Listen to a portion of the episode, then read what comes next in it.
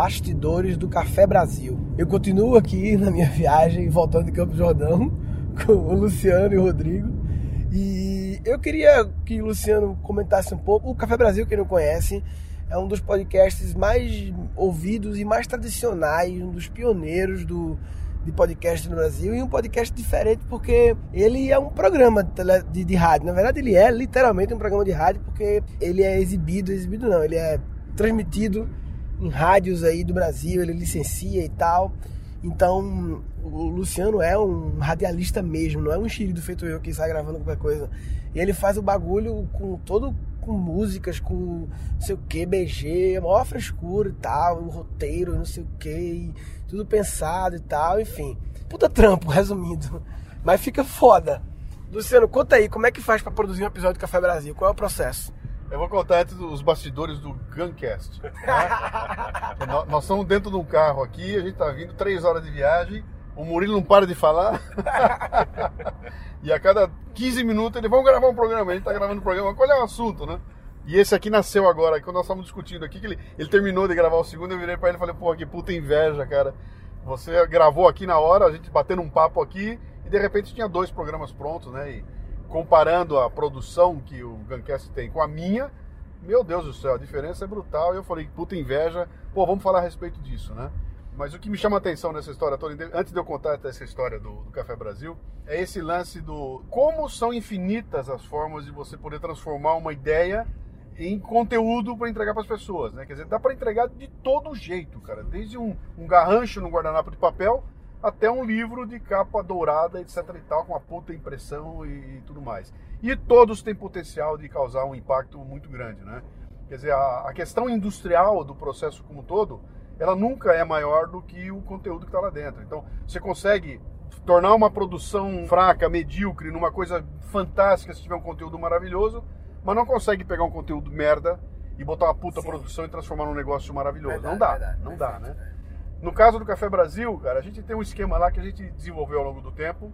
É um programa que ele é todinho roteirizado, ou seja, eu, eu escrevo 100% do programa e preparo todo ele com uma pré-produção que é feita, eu mesmo faço. Né? Então, eu vou lá, escrevo o programa inteirinho, escolho as músicas que vão entrar no programa e já entro no estúdio com todo o programa, indicando o local onde vão entrar as músicas, efeitos sonoros, tudo certinho e preparado ali.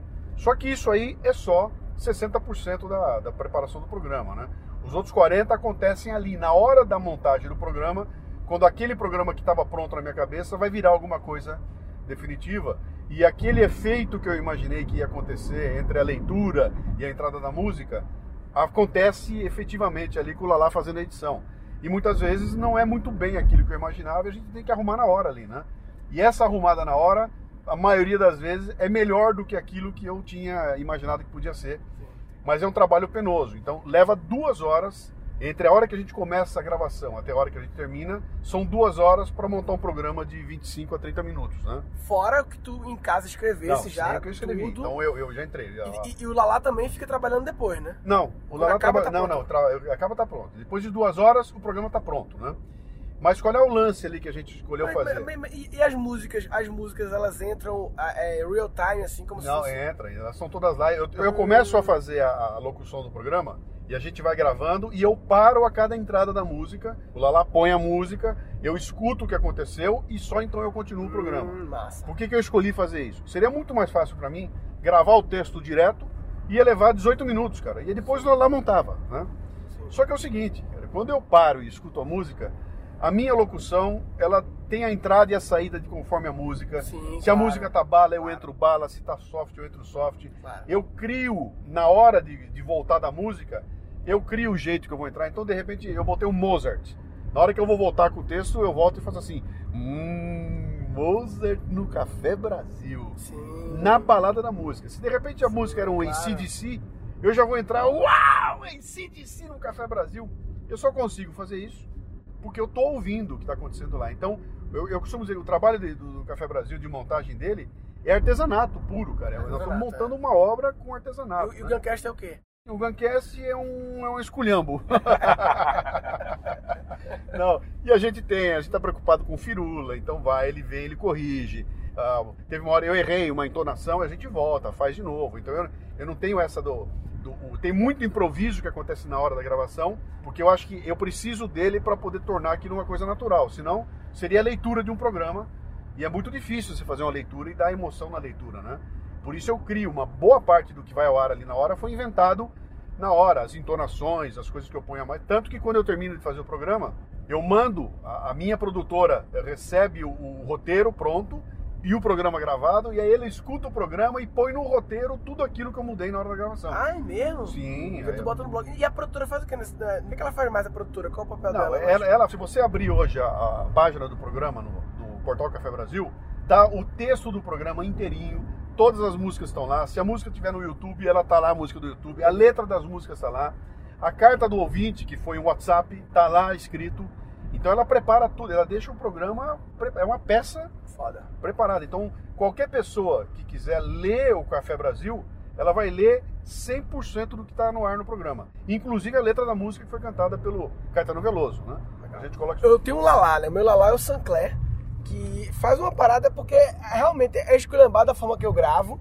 Mas tem ainda uma, uma, camada legal que é o Sancler, ele faz um ajustes de áudio, ele tem aquela uns detalhes que a gente criou, né? Que é sempre que eu digo que vou falar de algum assunto, ele faz um, um bonequinho trim, e que eu nunca depois falo dos assuntos. E no final ele, ele que seleciona, o Sancler seleciona, eu dou liberdade para ele selecionar os trechos que ele achou em sites legais, ele seleciona, bota no eu nem vejo. E aí autonomia total para fazer, para o negócio moer, né? O que mais? O Café Brasil tem mais alguma etapa? É legal, o, o jeito que você faz é um jeito muito interessante e é muito legal porque você é um cara só falando. Então, o teu editor, eu acho que toda manhã, quando ele, ele acorda, ele reza para Deus, agradecendo por você estar sozinho. Porque se fosse dois caras conversando, cara, ele tivesse que editar a conversa dos dois depois, ia ficar um inferno isso, né? É por quê? Mas você, agora eu tô conversando. Não, mas o que acontece, eu quero dizer aqui, ó, a maioria dos podcasts são quatro, cinco caras conversando. Ah, sim. E os caras conversam durante duas horas. E aí vão montar um programa de uma hora e meia. E normalmente, se você pegar um programa sofisticado na edição, como é o caso do Nerdcast, o Nerdcast não são quatro caras falando no microfone, são quatro trilhas. E aí o, o editor, que é o Léo do Radiofobia, o Léo vai editar quatro vozes, cara, uma em cada trilha. Ele vai pegar, ele vai reforçar a risada que um cara deu. Ele faz um trabalho ali de. Cara, é trabalho de chinês mesmo, Que né? louco, hein? E no final sai o programa, fica impecável, porque tem cada voz numa trilha. Então não, não somos como nós. Nós estamos aqui falando, tem barulho do carro andando, cara, tem buzina lá fora, passarinho. Isso tudo vai entrar no ar. O que eu acho. Mas as fanta- pessoas não- vão ouvir provavelmente Mas- dirigindo no carro, Não, mas então- aí o barulho acha que é. É, não. Mas o que eu acho legal disso aqui tudo, é que isso é absolutamente válido porque você faz uma coisa fundamental que é o seguinte: você assume que é assim, entendeu? Então, desde o primeiro programa que você botou no ar, quando você gravava no iPhone no elevador do prédio, andando, subindo e descendo a escada, você desde o começo assumiu que seria assim. Então, as pessoas que te ouvem, eu já sei que o contexto é esse, cara. Nós não estamos. O Café Brasil é feito dentro de um estúdio blimpado, cara. Não passa avião lá fora ninguém escuta nada. É É, é impecável o acabamento dele. Mas eh, nós assumimos que é assim, portanto não cabe lá uma coisa externa, porque aquele foi o, esquema que nós escolhemos. No teu caso, cara, que é isso aqui que tá aqui, a gente falando, você com o microfone pendurado no meu ombro aqui, é, tá assumido que é assim e é válido que seja assim. Sim. E ainda bem que é assim, entendeu? Porque quem tá te ouvindo já tá acostumado, consome e sabe que isso faz parte, funciona, traz uma puta autenticidade. Isso foi uma coisa que eu fui buscar no Café Brasil quando eu comecei a colocar o WhatsApp dos ouvintes. O cara manda para mim uma mensagem do WhatsApp, cara, e muitos caras mandam mensagem caminhando de manhã e entra os passarinhos cantando, meu. E a hora que isso acontece é do caralho, porque aí o mundo de verdade entra dentro do programa, né? Eu tô aqui, tá tudo acontecendo à minha volta, é real. Não tem nada aqui é, é fake, não tem nada controlado. Então é, é o mundo real que acontece aqui, que é o teu caso. O teu programa é feito assim. E o acabamento que o teu editor dá é aquela história de, pô, tem começo, meio, fim, né? Tem que ter a vinheta de abertura, tem umas coisinhas no meio do caminho que é válido, aquilo acontece. Mas são duas formas totalmente distintas de fazer com o resultado que agrada a mim e a você. O, conteúdo que eu estou passando está chegando legal na minha turma, o teu conteúdo está chegando legal na tua turma, de duas formas totalmente distintas de produção. e, e conta rapidinho um pouco de como começou o Café Brasil. Como é que surgiu o Café Brasil? É, ele, era um, ele nasceu como um programa de rádio, né? Ele nasceu como um programa de rádio na Rádio Mundial em São Mas Paulo. assim, a rádio te chamou, ó, não, quero... não, não, não, não. Eu fui lá na rádio, né? Eu, eu, eu fazia palestras e eu tinha uma agonia de que eu queria aumentar o alcance das minhas palestras, falando para mais gente e conversando com um amigo, ele falou: "Cara, por que você não vai pro rádio?" Que né? ano isso? Foi 2005. Por que você não vai pro rádio, né? E eu não tinha passado pela minha cabeça de fazer palestra no rádio, até porque a minha palestra é super visual, tem mil Sim. gráficos, eu caminho no palco, tem todo um lance da entrega que não fazia parte. Eu sempre pensei em levar para televisão. E aí o cara me trouxe o negócio do rádio, eu falei, cara, pô, deixa eu ver. E aí eu fui lá na rádio conversar com a diretora para ver o que, que era, o que, que tinha, o que, que tem na rádio, né? O que, que tem que me serve ali na Rádio Mundial. Cheguei lá, me apresentei, maravilha, tá aqui, eu sou escritor, etc e tal. Eu queria ver como é que é. Ela falou, ah, aqui é o seguinte, se comprar horário, você vai ter 25 minutos por semana e vai botar no ar. O horário que eu tenho aqui é sexta-feira, sete e meia da noite. E começa sexta-feira agora, é pegar ou largar. Era uma terça-feira isso. Foi mesmo. Foi assim, eu fui pra ver como era e a mulher me bota na parede, ou pega ou larga, porque isso aqui é filé mignon. Se você não pegar, alguém vai pegar. E aí veio pra cima de mim com essa história. Eu quase não gosto de confusão, né, cara? Sim. Eu É. falei, mas claro que eu peguei. né? Eu peguei e voltei pra casa e falei, meu, agora é sexta-feira, eu vou entrar no ar ao vivo. Então o que, que eu fiz? É, é muito engraçado. Eu- o primeiro Café Brasil que foi ao ar em abril de 2005 foi uma palestra em PowerPoint no meu computador que eu fiz para o microfone. Entendi. Então eu sentei lá, fui fazendo a palestra né, e o cara da técnica ia botando as músicas conforme eu pedia, mas ele já nasceu muito parecido com o que ele Que é hoje. louco, né? Que te- como essa decisão, a primeira decisão de ir lá ver qual é, Uhum. de se abrir a isso, e segunda decisão de, dada a oportunidade, vou segurar essa onda aí. Sim. Se tu falasse, putz, sexta-feira agora não dá pra mim, É. quanta coisa mudaria na tua vida? Claro, claro. ó, Isso acabou. E uma coisa né? levou a outra, né? Porque ó, eu falei, pô, eu vou me jogar. Vou me jogar, vai. Fiz o primeiro programa na sexta-feira, na outra sexta-feira, na outra, e assim foi, fui fazendo o programa. Vários deles eu fiz ao vivo, mas aí começou a me incomodar, porque eu já sentia falta de controlar melhor a entrada da música. Não, não era minha praia fazer um negócio ao vivo, né? E aí eu fui para arrumar um estúdio. Comecei a gravar o programa no estúdio, ele já veio mais acabado, com acabamento melhor, não era o Lala ainda. E aí o programa foi indo ao ar, cara. Quando deu um ano e pouquinho, eu já tinha 70 programas no ar, é que pintou essa ideia de transformar em podcast. Eu não conhecia podcast, eu nunca tinha ouvido nada de podcast, nem sabia que existia isso. E tava começando o podcast, na verdade. É, né? ele, ele Tava- começou em 2005, mais ou menos, né? Aqui no Foi. Brasil já começou alguma coisa. Em abril de 2006, se eu não me engano, foi abril, começou o Nerdcast. E um amigo meu, que trabalhava comigo lá na, na empresa que eu trabalhava, eu tava me queixando com ele, que que uma coisa que me incomodava, falou assim, cara, pô, eu faço um puta de trabalho, eu monto o programa, Só ouve uma vez. chega sexta-feira, vai ao ar e morre. Porra, não tem um jeito desse negócio continuar. Aí esse cara bolou pra mim um negócio que ele chamou de Rádio Café Brasil. Ele criou um playerzinho, que era um sisteminha meio tosco, que ia ao ar e você digitava lá o negócio, abria um player na internet e naquele player tinha a sequência de programas todos que eu podia no ar. Você clicava no programa e ouvia, quase que como um streaming, era um streaming na hora, né? Ouvia o programa ali na Rádio Café Brasil, que era um negócio incipiente que tava lá. Tu tem esse, esse primeiro programa ainda? Não, ah, o programa tem, tá? Palestra? Tá, tá, tá no site lá, dá Tá pra no ouvir. site lá. Dá, dá pra ouvir. Legal. É, é- é tosco, sinto vergonha dele, mas dá pra ouvir, né? Aí um belo dia um cara me escreve um e-mail dizendo o seguinte, pô, Luciano, adoro teus programas, eu tenho todos aqui. Como tem todos aí? Aí que eu fui sacar que quando o, cara clicava pra ouvir, criava-se um arquivo temp, que era onde ele ouvia, e o cara salvava aquele tempo e renomeava, então ele tinha o meu programa salvo na máquina dele. E isso nada mais é do que o, o conceito do podcast, né? Sim. Aí eu falei, cara, então peraí, então dá pra fazer. Aí comecei a procurar. Encontrei uma empresa aqui visionária, que era chamada Pod Brasil, Pod BR, que em 2005 os caras criaram uma empresa para criar e botar no ar podcast. Foi mesmo? Quem Eu- era? Quem era? O pessoal era o Walter Longo, que era, era sócio dos caras, era uma turminha aí. Walter Longo? Walter Longo, ele era um dos sócios lá da empresa, Foi mesmo? em 2005. E aí eu fui lá nos caras e cheguei lá com uma proposta que para eles era novidade também, que eu falei, cara, eu não quero que você crie podcast, eu não quero produção, eu vou trazer para você um arquivo MP3, você bota no ar para mim? Aí o cara, pô, eu ponho. E eles é que montaram toda a estrutura de botar no iTunes, fazer tudo. Eu nem sabia como é que funcionava isso. Eu simplesmente pegava um CD e mandava para ele o CD. E ele pegava o CD e subia aquilo. Eu assinei um contrato com eles, pagando 300 reais por episódio. E o dia que eu assinei o contrato com eles, eu me lembro perfeitamente. cara. Eu tava lá, assinei o contrato e falei, olha, cara, o dia que esse programa tiver 3 mil downloads, eu vou ser o cara mais feliz do mundo. Cara, no primeiro ano o programa teve 400 mil downloads, no segundo ano um milhão e cacetada. E foi aí que eu senti o poder dessa mídia do podcast. E aí eu inverti o jogo. O que era um programa de rádio que se transformou em podcast, passou a ser um podcast que também vai ao ar nas rádios. Né? Inclusive eu inverti a linguagem, eu mudei tudo. E hoje eu faço um podcast que vai ao ar em algumas rádios. Que louco. Sensacional. Algum adendo, Rodrigo? Que não importa se é refinado como Café Brasil, ou se é vida louca como Guncast, se fizer um negócio com tesão, a coisa funciona. E respeitar o estilo de cada um, respeitar o seu estilo e tal, né?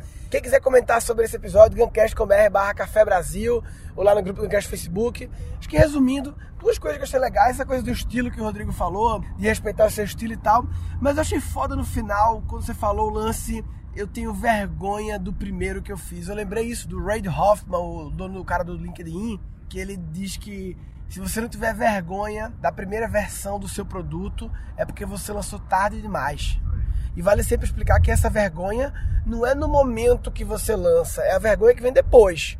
Não quer dizer que você lançou uma coisa que você. Porque eu imagino que quando tu fizesse, tu não ficasse envergonhado, ficasse. Não, não, não. achasse, não, achasse ok, né? Cara, eu fiz o melhor que eu podia Sim. fazer. E pra mim aquilo tava o melhor que eu podia fazer. A vergonha vem hoje a olhar pra trás. E essa é uma vergonha boa, que mostra que você não lançou tarde demais. E a gente falou um negócio na hora do almoço que acho que cabe como uma luva, que você tava dizendo lá, né?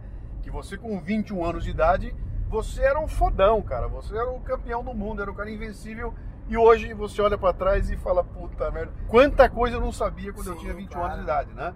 Eu não sabia de um monte de coisas que hoje eu sei e que te ajudam a avaliar como é que era lá atrás. Então, quando eu olho pra trás, quando eu tinha jovem, jovem, como se eu não fosse jovem hoje, mas 20 e poucos anos e tal, e me achava fodão, e agora eu olho pra trás e vejo o que eu aprendi, isso me faz também respeitar os mais velhos que eu hoje em dia, como você, e dizer, putz, os cabas tem umas coisas que eu não sei aí, papai, porque eu não sabia, então vai continuar sendo assim pra sempre, né? Eu sempre brinco com a turma, fala, acho que eu até falei isso no, no Hard Work, quando você me chamou lá. Que eu falei, olha, cara, você pode ser mais jovem que eu, mais bonito que eu, mais rico que eu, come mais mulher que eu, viajou mais do que eu, etc e tal. A única coisa que você nunca vai poder ser mais do que eu é mais velho que eu. Sim, é isso aí dá. Então eu tenho mais tempo de vida que você, provavelmente eu quebrei a cara mais vezes.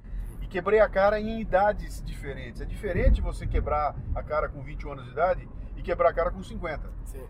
São coisas totalmente diferentes, né? Sim, Então, eu só vou conseguir entender o que é quebrar a cara com 50 anos de idade o dia que eu tiver 50, cara. Sim, não e não, pra- eu não consigo antecipar isso, bicho. É. Não tem como, né? É foda. Então eu tenho que pegar um cara de 50 pra saber com ele o que é que deu, cara. É, Por, que, por que, que eu tô nesse carro aqui? Eu tô dirigindo um Jeep.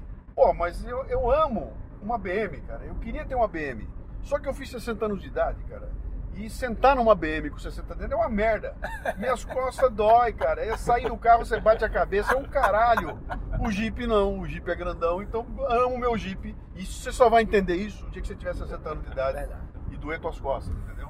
Resumindo, respeite o seu estilo, assuma o seu estilo e vá no estilo que é mais confortável para você. Se você não demore demais para fazer as coisas, não perca as oportunidades, como o Luciano falou. Se ele tivesse falado não para moça, ele tipo, ih, sexta-feira não vai dar, a vida dele teria tomado um rumo e eu não estaria agora com ele nesse carro, com certeza, se ele tivesse falado para moça, putz, sexta-feira não vai dar. E agora ele olha para trás tem vergonha.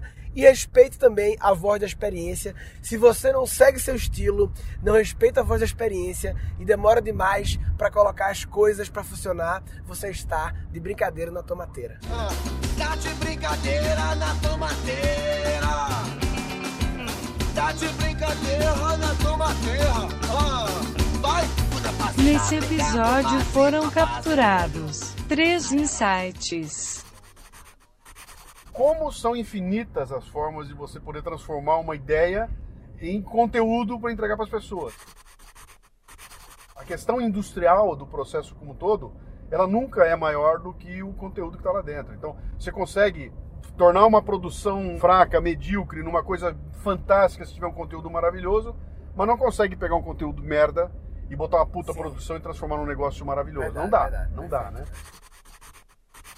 Se você não tiver vergonha da primeira versão do seu produto, é porque você lançou tarde demais.